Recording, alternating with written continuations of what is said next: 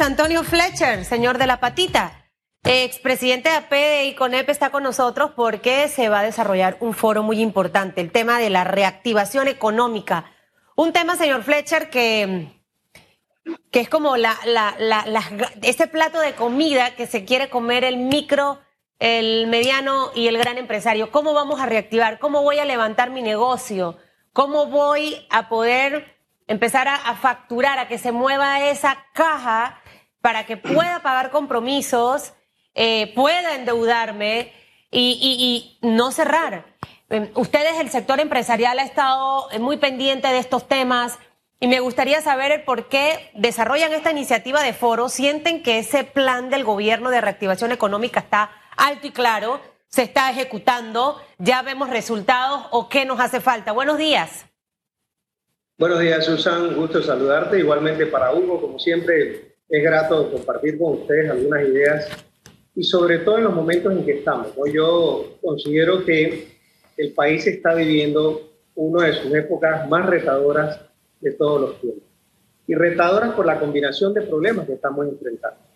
Recordemos que previo a junio del 2019, el país venía eh, enfrentando un proceso de desaceleración económica muy complejo que había puesto a nuestra economía realmente, de acuerdo a sus principales variables macroeconómicas, a tratar de ver cómo hacía para solventar y poder recuperar de manera efectiva los números y los resultados anteriores que había tenido el país, particularmente en materia de desempleo, en materia de crecimiento económico y sobre todo en todo lo que era ese proceso de compra de bienes y servicios que el país había estado acostumbrado. Sectores claves como el turismo y otros sectores habían estado muy, muy afectados. Viene el cambio de gobierno con muchas expectativas, el país apuesta a una nueva agenda económica y nos vemos involucrados en un análisis muy importante sobre los temas de reactivación que iba a tener el país necesario para poder enfrentar este proceso de crecimiento en el cual habíamos estado involucrados. Sin embargo, como todos lo sabemos, a partir del 17 de marzo este país entra en un proceso de cuarentena total como resultado de la pandemia de COVID y que nos ha puesto realmente en una situación muy compleja. Todos sabemos, el país ha estado muy contraído, muy paralizado, con excepción de sectores como el sector agropecuario, el sector del detalle, en este caso el comercio a nivel de los supermercados, son los que han tenido realmente una actividad económica importante. Por supuesto, de manera muy responsable, el Consejo Nacional de la Empresa Privada y todos sus integrantes, la Cámara de Comercio, la FEDE, el Sindicato Industriales, y sobre todo aquellos que componen hoy en día alrededor del 90% del Producto Interno Bruto, hemos venido de manera muy responsable analizando toda la situación y participando de manera muy efectiva en distintas reuniones al más alto nivel, incluyendo el presidente de la República y muchos de los representantes del gabinete. Sin embargo, conforme se fue desarrollando la pandemia, hubo que enfrentar distintas posiciones o distintos retos como país, entre esos la apertura de las actividades. Y ustedes habrán notado que a partir del mes de septiembre se empezaron a dar la famosa apertura de las actividades. Esto fue un proceso muy difícil porque recuerden ustedes que la estrategia inicial era una estrategia de bloques, que había que hablar de bloque 1, bloque 2, bloque 3, hasta un bloque 6, y en algunos de esos bloques Incluso habían actividades económicas que no estaban involucradas. Por suerte pudimos convencer a la mesa de apertura y decirle que rompiéramos un poquito el esquema de bloques y nos enfocáramos más hacia un esquema de actividades económicas para poder dimensionar de manera correcta cuál había sido el impacto en el desempleo, en, el, el aporte del PIB que habían tenido estas actividades anteriormente y cómo podían estas mejorar si pudiéramos darle la oportunidad. Yo quisiera hacer un alto ahí, don Antonio, porque para lograr esa modificación fue clave el entendimiento, la comunicación gobierno-sector privado. Eh, tal como usted lo plantea, hablar de recuperación económica, que era el tema con que iniciamos el año, una cosa era hablarla a inicios de año y otra cosa es hablarlo ahora. Y tomando esos dos detalles como referencia, miro con algo de preocupación la carta del sector privado enviada a gobierno ayer, donde el sector privado dice que se reserva el derecho de seguir asistiendo o no a las reuniones de los lunes, eh, mediando una queja de que los ministros, más que nada se haya convertido en una reunión eh, informativa, una reunión de un solo lado, y que los ministros incluso no estaban asistiendo a estos encuentros. Em, ¿Cómo mirar la realidad, toda esa reactivación y las cosas a corregir si esos encuentros de los lunes, primero, ya no estaban rindiendo los frutos que se deseaban? Y segundo, ante esta posición de, bueno, yo voy, o, o prácticamente diciendo, ya yo no voy a las reuniones de los lunes. Bueno, con mucho gusto te voy a dar respuesta a esa pregunta muy puntual y estaba seguro que le ibas a hacer porque es obvio que está en todas las redes y ha sido extensiva. Pero quiero retornar primero a la gente y con mucho gusto vamos a, tu pregunta, Hugo. Primer ejercicio que teníamos que hacer era abrir las actividades económicas. El nivel de desempleo que estamos enfrentando y la contracción económica que estamos sufriendo hacía necesario que el primer paso para pensar en una reactivación económica era abrir las actividades. Y así mismo como lo señalas, ese, ese entendimiento a través de la presentación, sustentación y argumentación de actividades en conjunto con el ministro de Comercio e Industria fue vital hacia la mesa de salud. Recordemos que el país estaba siendo administrado en materia de, por, temas de la cuarentena. El sí o no habría una actividad o no a través del Ministerio de Salud. Y así se logró, por supuesto que fueron discusiones muy fuertes, muy largas y particularmente de mucha argumentación para poder sustentar ese nivel de actividades. No obstante, nosotros hubiéramos querido abrir desde el mes de junio todas las actividades. Sin embargo, tuvimos que aceptar que era un proceso progresivo y así lo hemos visto.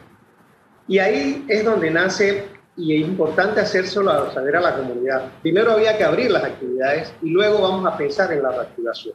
Pero para que exista la reactivación tiene que abrir la apertura de las actividades económicas para que pueda darse ese intercambio.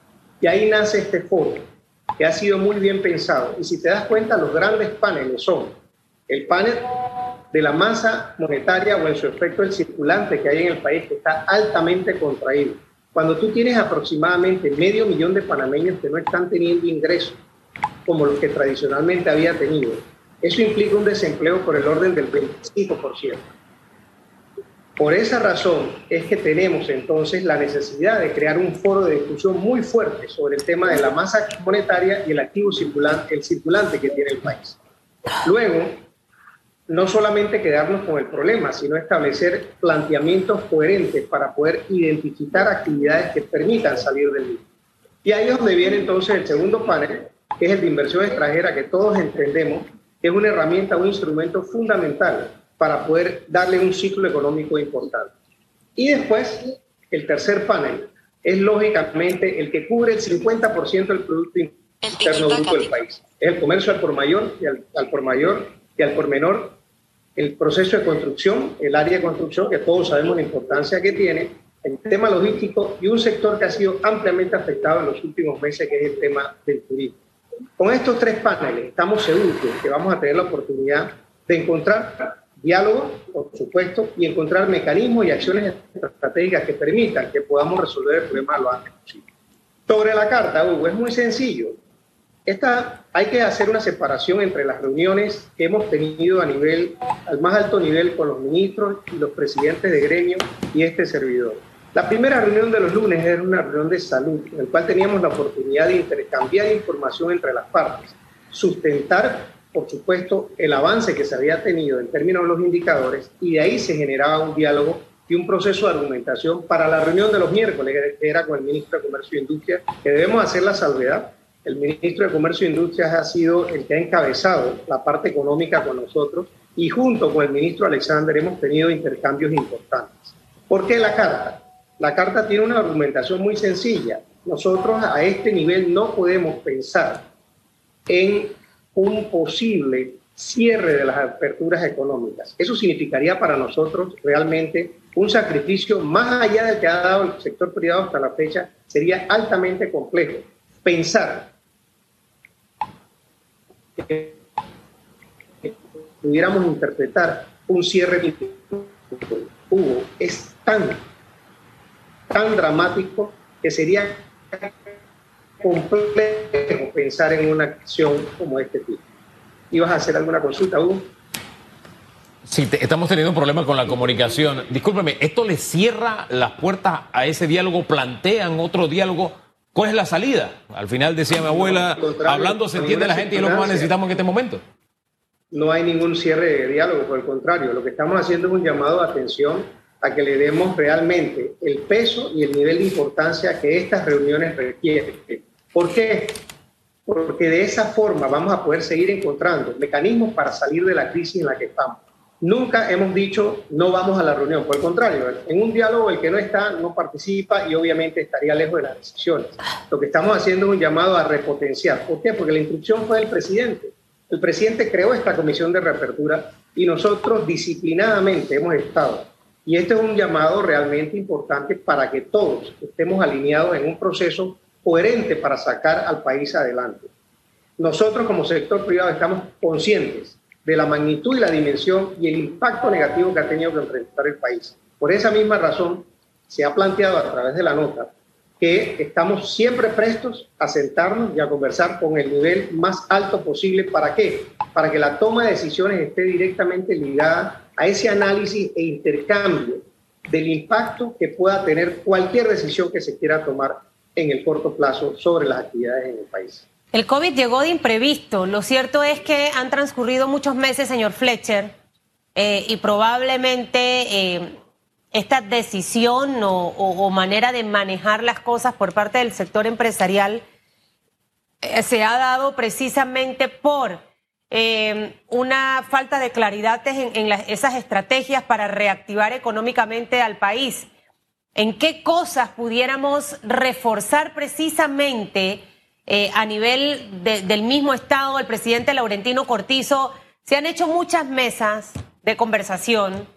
Eh, usted hablaba de, personas de alto nivel, a, qué básicamente eh, se refiere, de toma de decisiones, que tengan el poder de tomar una decisión importante. En los titulares leíamos que el Ministerio de Trabajo está evaluando el tema de los contratos suspendidos para el 2021. Sin embargo, es una realidad que las empresas han tenido que acomodar los horarios de sus empleados, por ejemplo, porque no están trabajando las jornadas completas porque no está entrando lo que anteriormente entraba.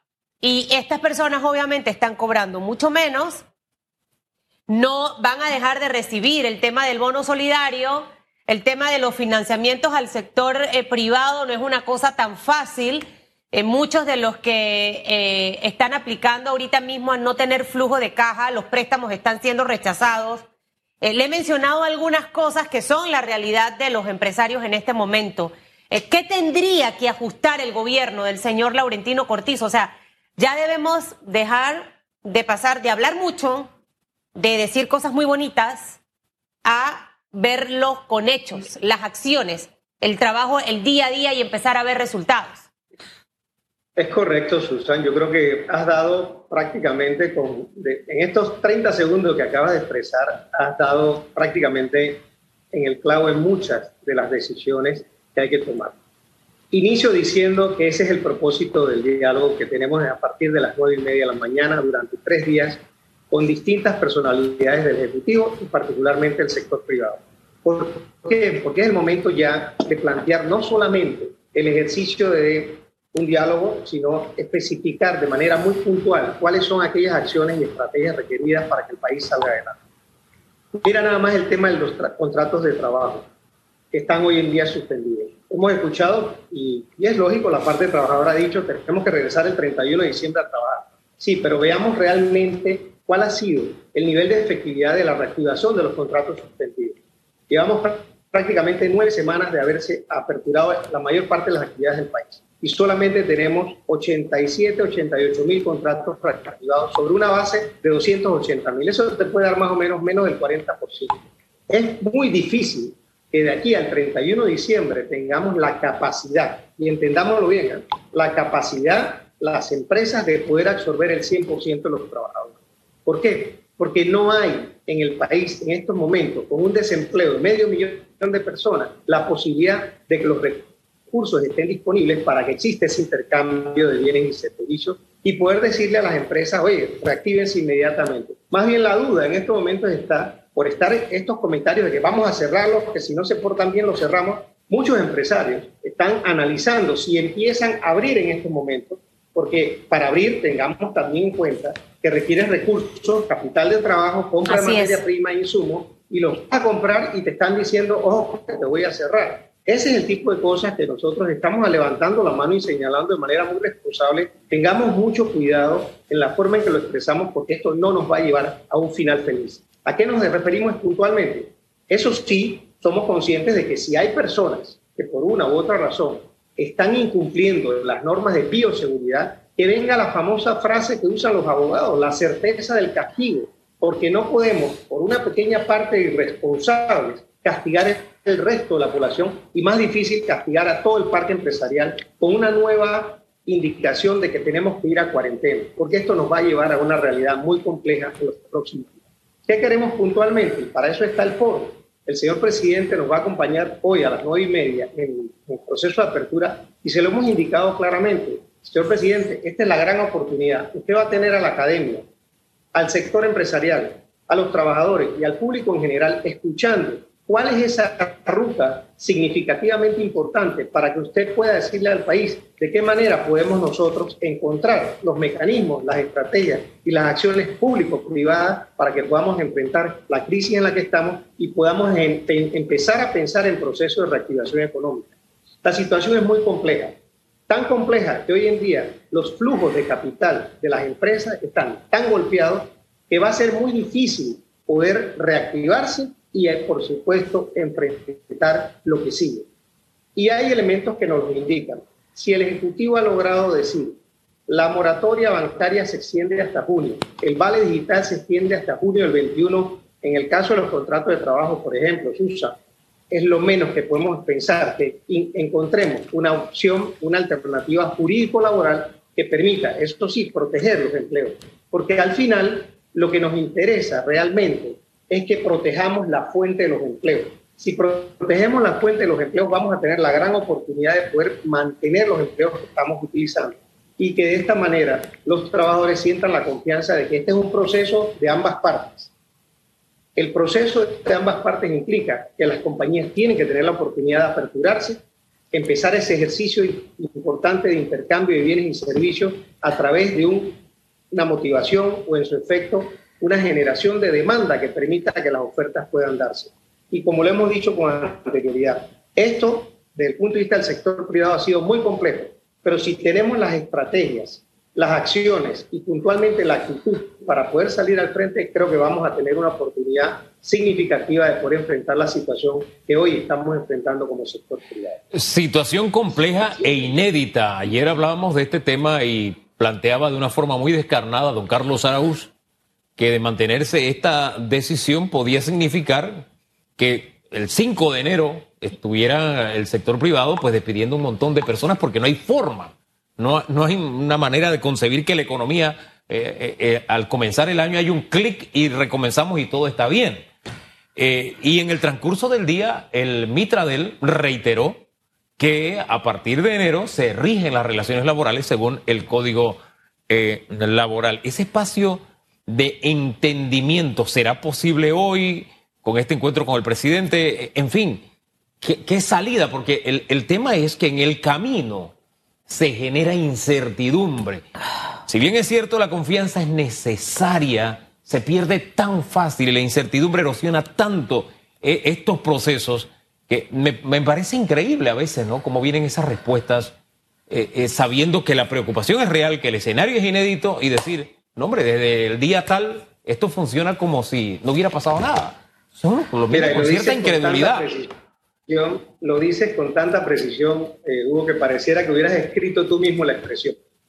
Si nosotros tenemos que regresar al 31 de diciembre, la mayor parte del parque empresarial que hoy en día está afectado anda por el orden del 30 al 40%. Y hay sectores como restaurantes que representa Carlos Araújo que están mucho más golpeados. Hay, hay incluso se, considera que el cierre de negocios anda por el orden del 45 al 50%. Pero imagínate tú que el 31 tengas que reponerlo y tienes que regresar y tienes que, pedir cómo o de qué manera empresarios que lo obligan a poner a partir del 31 de diciembre, que no en los últimos nueve meses, va a tener recursos para enfrentar las liquidaciones de esos trabajadores. No hay manera.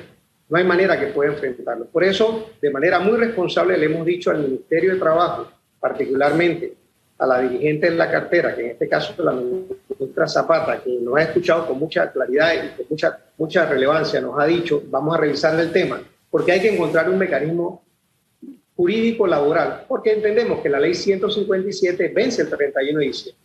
Pero por ese mismo efecto hemos anticipado nosotros y le hemos dicho, busquemos de la manera más rápida posible una posibilidad jurídica que permita establecer algunas opciones que podamos entonces poder enfrentar a partir del 31 de diciembre esta situación que nos pone un elemento negativo adicional para poder salir de esta crisis económica en la que estamos envueltos. Pero de eso se trata el foro, Hugo, de tratar de encontrar e identificar mecanismos muy responsables y vamos a expresarlo a través de la, de la relatoría.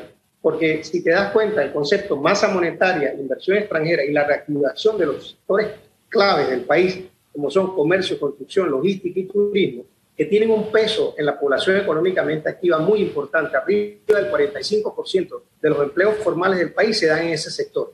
Y cuando tomas ese 40 y pico por ciento, que es casi el millón de trabajadores, y le haces el, trabajo, el, empleo inducido y el empleo secundario, estamos hablando probablemente de una relación de 2 a 1, que te podría decir que hay un millón y medio más de panameños que estarían beneficiados si logramos reactivar esos cuatro sectores claves que hoy en día hemos puesto sobre la mesa para discutir. No implica esto que no hay otros sectores también que requieren análisis y discusión, pero vamos a iniciar con aquellos, el efecto, el efecto más importante, tratar de pegar sobre la base, que es la que considera mayor actividad económica y, por supuesto, un efecto en, en la empleomanía muy importante.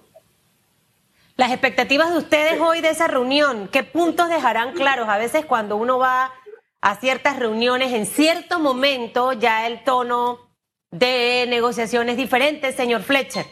En el sentido, Dios mío, si yo estoy al aire no pueden llamar, ¿qué es esto? Reprendo. Su héroe. Póngale silencio. Su héroe. No puede ser.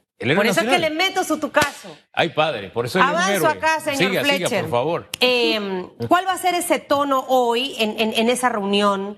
Eh, ¿cómo, ¿Cómo van a manejarse? básicamente porque es que eh, Hugo quedó tan inspirado con el tema de la rosa que él ayer compró rosas. Sí, señor. Rosas, rosas rojas, ¿no? Pero yo no soy muy romántica ni de muy palabras así lindas. No me gusta que me hablen con, con tanta cosa así, tan, tan así, tan así. A mí me gusta ver las cosas tangibles y empezar a ver resultados hacia allá va básicamente mi pregunta. Hoy yo me siento con el presidente, señor presidente, sí, vamos a hacer. O sea, el, tono o, hacia dónde debemos llevar eh, eh, este diálogo, qué es lo que vamos a hacer y con resultados a corto, mediano y largo plazo. Ya hay gente que está pensando que solo va a llegar hasta finales de noviembre, señor Fletcher. Le han dicho a los empleados, no aguanto más. En un día vienen tres o cuatro clientes no te puedo pagar, tengo que pagar el local, tengo que pagar la luz, tengo que pagar la cuota del seguro social. O sea, son muchas, muchos factores. Me rechazaron el préstamo. Entonces, entre más postergamos esto, porque desde cuándo estamos hablando de la reactivación? Eh, desde hace muchos meses, en realidad. Desde cuándo hemos hablado de los financiamientos que finalmente llegaron, pero que tampoco son tan accesibles a los, a los empresarios. ¿Cómo van a llevar esa reunión hoy? ¿Cuál es la voz de ustedes? Te lo voy a tratar de, expresar a través de tres elementos fundamentales. El primero, la confianza. Por eso hacemos esta actividad en una combinación del Ejecutivo con el sector privado. La confianza es fundamental porque cualquier decisión que se ponga sobre la mesa tiene que tener la posibilidad de tener una probabilidad de ocurrencia. Es decir, lo que me digas, lo que escribas o lo que digas que vas a hacer, tiene que darse. Eso generaría muchísima tranquilidad en el sector privado, sobre todo a nivel de las inversiones que hay que realizar tanto a nivel interno como a nivel extranjero. Segundo elemento fundamental es que cualquier decisión que vayas a tomar en materia de salud, previo al tema de salud, tienes que tener también una consideración económica, porque ya no es solamente el tema de la cuarentena total, te cierro y se acabó. No, esto ya sabemos cómo funciona, esto ya entendemos qué impacto tiene, esto ya sabemos el, el, efecto negativo que puede tener en un momento determinado. Las personas están sufriendo en este momento una decisión de cuarentena muy afectados.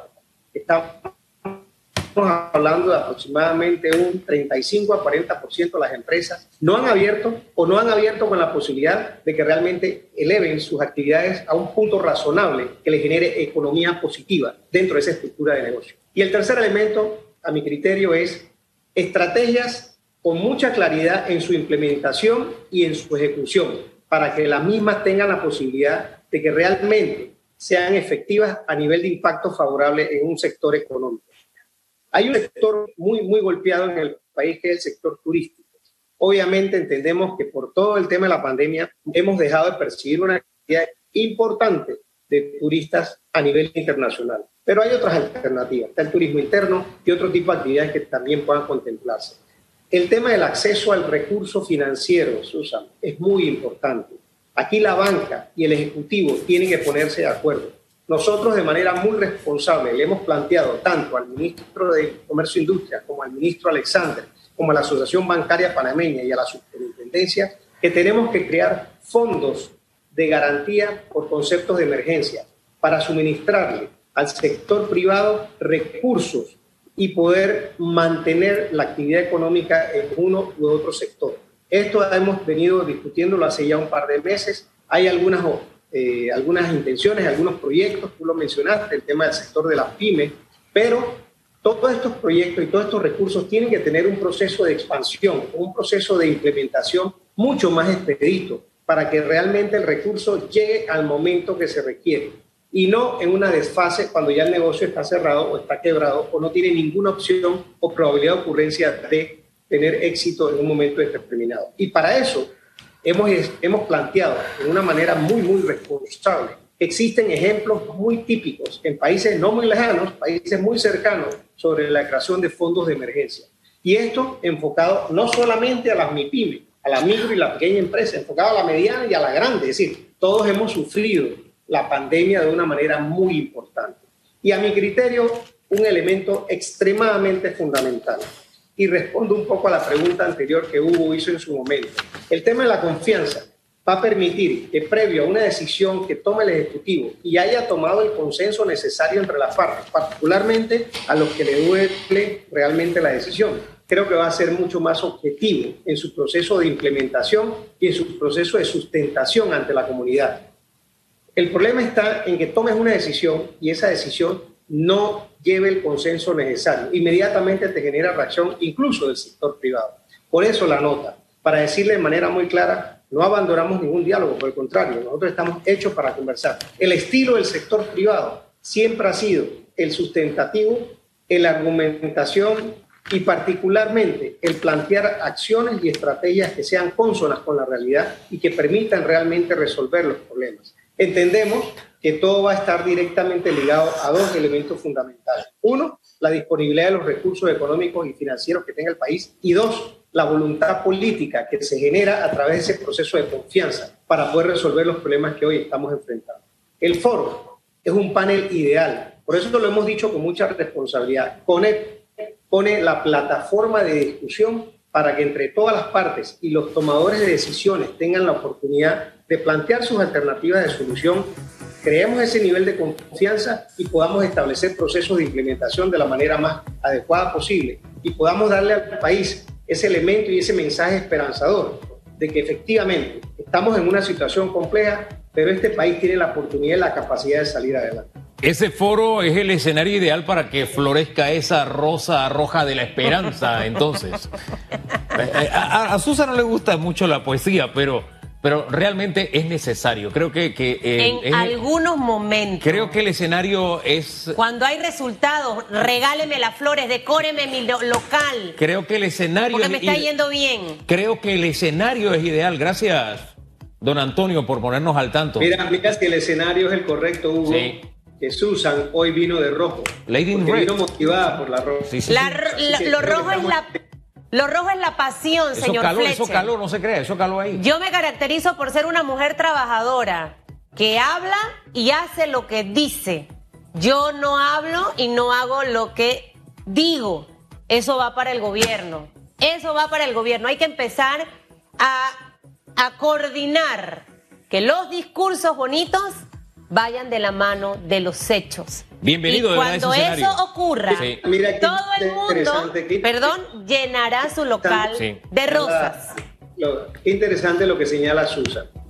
Y aquí todos tenemos que tener una cuota, no de sacrificio, una cuota de participación. Así es. Nosotros, desde el punto de vista del capital, los trabajadores desde el punto de vista del esfuerzo y del trabajo, el gobierno desde el punto de vista de ejecución y planteamiento de estrategias y hacer las políticas públicas necesarias. Pero adivinen, los medios de comunicación también, porque ustedes son una fuente de información que tienen que ayudarnos a hacerle comprender a las distintas partes de la sociedad que Claro. el problema es complejo, pero Claro. también que tiene soluciones si Así todos es. vamos en la misma dirección. Y, y en esa línea que intentamos hacer el esfuerzo a diario aquí, gracias por su participación hoy, don Antonio. Éxitos, nos mantenemos en comunicación. Antonio Fletcher, el ex, ex, expresidente del Consejo Nacional de la Empresa Privada.